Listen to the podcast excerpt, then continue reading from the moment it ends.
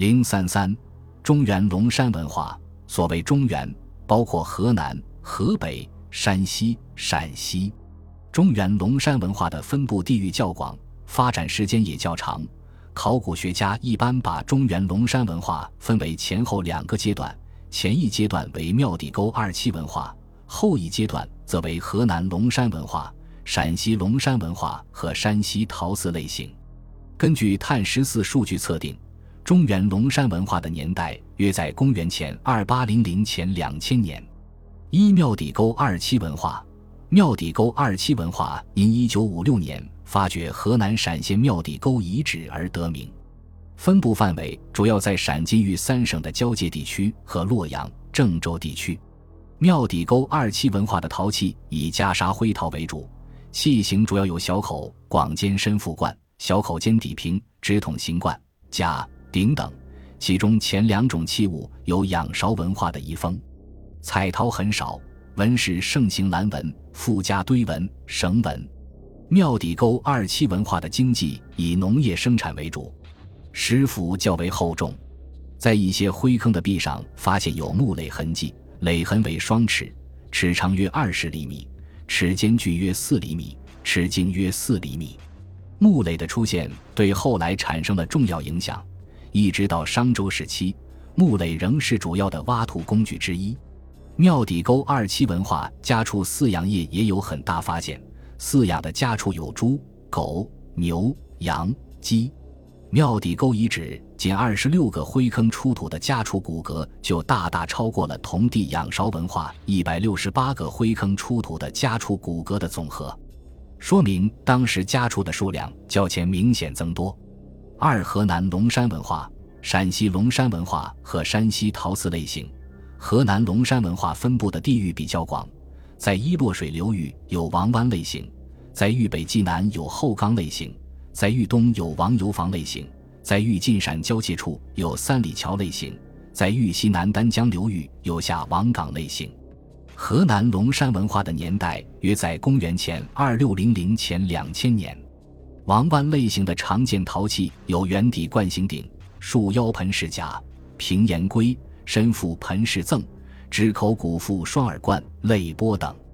纹饰主要为方格纹，其次为蓝纹和绳纹。后缸类型的陶器主要有立、眼、甲、冠形鼎、直口鼓腹双耳罐、大口鼓腹小平底罐、大口双耳深腹盆等。纹饰以绳纹为主。此为蓝纹和方格纹，王油坊类型的陶器主要有冠形鼎、眼、大口圆腹罐、镂孔高圈足盘、长流龟等。饰纹以方格纹为主，此为蓝纹和绳纹。三里桥类型常见陶器有双腹盆、平沿龟、深腹盆式赠、双耳立、双耳束颈身腹罐、冠形甲等。纹饰以绳纹为主，此为蓝纹和方格纹。下王岗类型的陶器主要有扁足冠形鼎、大口深腹罐、浅盘圈足豆、高足杯、小而广尖罐、双耳罐式赠等，纹饰多为绳纹，次为蓝纹、方格纹。河南龙山文化的几个地方类型既有共同的文化因素，也有一定的差别。王湾类型的上层是夏代的二里头文化，二者的陶器有演进关系。因此，王湾类型应是二里头文化的前身。后岗类型和王油坊类型由于与山东龙山文化接壤，因此受到山东龙山文化的影响。三里桥类型受到陕西龙山文化的影响，下王岗类型则继承了许多屈家岭文化的因素。陕西龙山文化因发掘陕西长安客省庄遗址而最早被考古学家认识。因此，有的学者也把陕西龙山文化称为客省庄二期文化。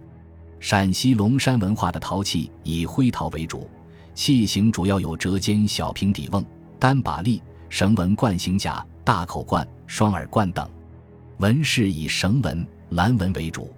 陕西龙山文化中的双耳罐、高领折尖瓮等与甘青地区的齐家文化同类器近似，而鼎。河等则与河南龙山文化同类器近似，说明陕西龙山文化与西边的齐家文化和东边的河南龙山文化之间都有一定的交流。陕西龙山文化的年代约在公元前二三零零前两千年。山西陶寺类型因发掘香坟陶寺遗址而得名。陶寺类型的陶器以灰陶为主，多是绳纹，也有蓝纹和方格纹。早期陶器主要有扁足鼎、罐形或盆形架、持口罐、持口扁壶及独具特色的釜、灶套结成一体的吹器。晚期陶器主要有立、夹、眼、圈足罐、斗、单耳杯、折眼扁壶等。早期陶器中有接近庙底沟二期文化的器物，但也有接近河南龙山文化的器物。陶寺类型早期可能是继承庙底沟二期文化发展而来的，晚期的陶器中有接近河南龙山文化三里桥类型的器物，也有与陕西龙山文化相似的器物。据放射性碳素断代测定。陶寺类型的年代约在公元前二五零零前一九零零年。中原龙山文化的社会经济在仰韶文化的基础上有了重大的发展，农业生产工具出现了新的种类，如香坟陶寺遗址出土了三角形犁形器，有尖石铲；长安客省庄遗址出土了鼓锄，这些新的农具无疑提高了开垦土地的能力。当时木雷已广泛使用。收割工具增多，有石镰、带齿棒镰、长方形穿孔石刀、半月形穿孔石刀、长方形有孔陶刀等等，说明农作物的收割量有所增加。饲养的家畜有猪、狗、牛、羊，饲养的数量可观。仅邯郸建沟一个灰坑就出土了二十一个猪头骨，且大多数有横牙，说明一般饲养到成年。中原龙山文化的居民普遍挖凿水井。汤阴白营遗址有一口圆角方形的水井，深十一米，井口、井壁用木架加固，木架系用贴靠井壁的木棍，用榫卯交叉的方式扣合成井字形。木架依次堆垒四十六层，结构较为复杂。香坟陶寺遗址的水井，井壁呈圆形，深十三米，近底部也有用圆木棍搭垒起来的护壁木架。中原龙山文化的建筑技术达到了一个较高的水平。长安客省庄遗址流行平面呈铝字形的半地穴双间房屋，在河南西川下王岗遗址发现一座长达一百多米的长方形连间大房子，共有三十二个单间，每个单间内均设火堂。安阳后岗遗址的房屋均为圆形地面建筑，建房时先在地面垫土，筑成稍高于地面的台基。再在台基上挖槽，槽内起墙，有土墙、木骨土泥墙和土坯墙。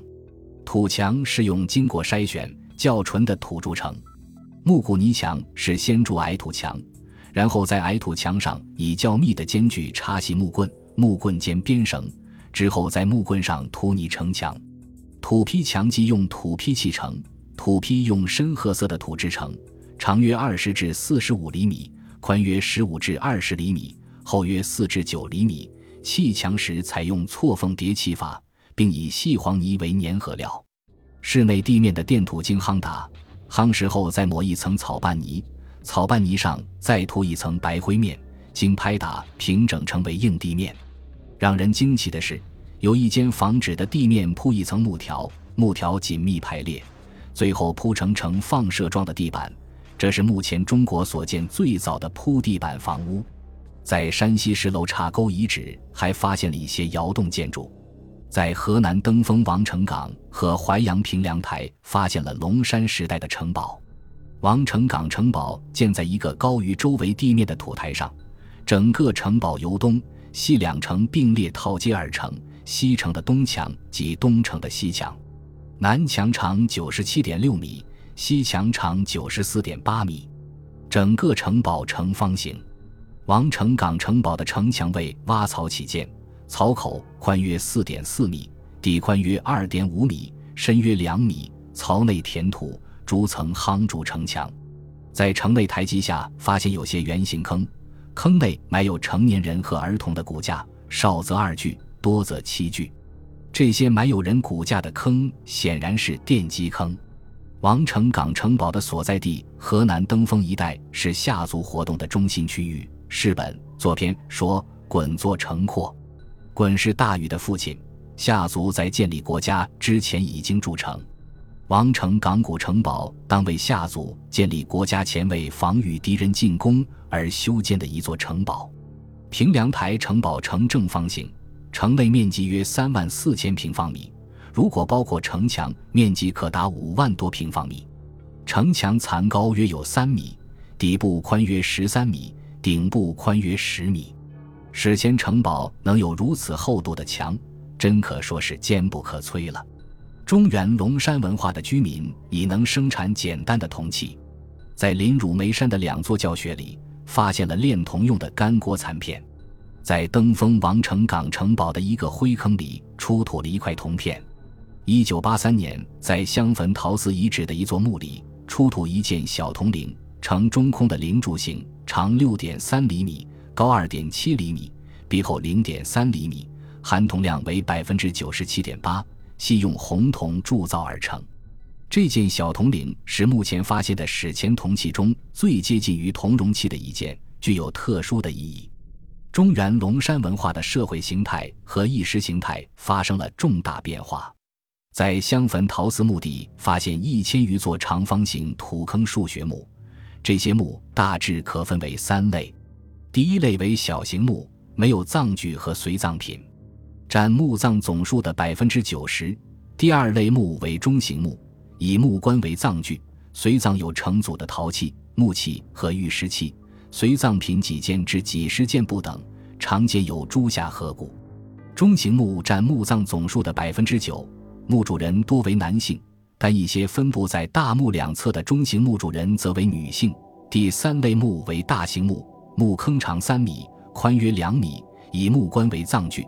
随葬品可达一两百件，其中有彩绘陶器、彩绘木器、玉石礼器、装饰品及整株骨架。大型墓仅发现九座，不到墓葬总数的百分之一。经鉴定，墓主人均为男性。陶寺墓地的情况表明，当时贫富分化严重，社会财富高度集中在极少数贵族人物的手中。在整个中原龙山文化中，流行用卜骨占卜的习俗。卜骨以猪、牛、羊、鹿的肩胛骨为材料，当时依据对卜骨进行烧灼后产生的兆纹来占卜吉凶。卜骨的存在，说明已出现专职的巫师。巫师用卜骨占卜的习俗，对后来的夏商周王朝产生了重要影响。中原龙山文化的礼器较为发达，陕西神木石卯遗址出有大批玉器，其中有牙璋、斧、钺。七戈刀龟璧等，在香坟陶寺的大型墓中，出土了成套的彩绘陶礼器、彩绘木礼器和磬、钺等玉石礼器。彩绘陶器均为烧后着彩，或以黑陶衣为地，上施红、白、黄彩，或以红色为底，上施黄白彩。器型主要有盘、壶、豆等，彩绘纹样有圆点、条带、几何形纹。涡纹、云纹、回纹、变体动物纹和龙纹，其中尤以彩绘龙盘最为突出。该陶盘在内壁画一条盘卷的龙，颇有神韵。彩绘木礼器主要有案、组、戟、匣、盘、豆、鼓等。木鼓的鼓腔呈直筒形，高达一米，直径零点四至零点五米，外壁会有繁缛的纹饰，腔内散落有鳄鱼板。可知当时是以鳄鱼皮蒙骨，这种骨在先秦时期被称之为驼骨。陶寺大型墓中的驼骨均成对与大型石磬同出。